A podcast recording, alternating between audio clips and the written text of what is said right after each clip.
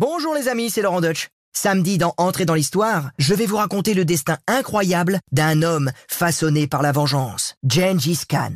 Il n'avait que 9 ans quand son père a été assassiné, et pour redonner à son clan la place qui était la sienne, il n'y est pas allé de main morte. Gengis Khan a en effet été accusé de toutes les horreurs, crimes, massacres, génocides, mais il a aussi construit le plus vaste empire de tous les temps. Bref, je crois qu'on ne va pas s'ennuyer dans ce nouvel épisode d'entrée dans l'histoire. Alors soyez au rendez-vous samedi sur l'antenne d'RTL et dès vendredi en podcast sur l'application RTL et sur toutes nos plateformes partenaires.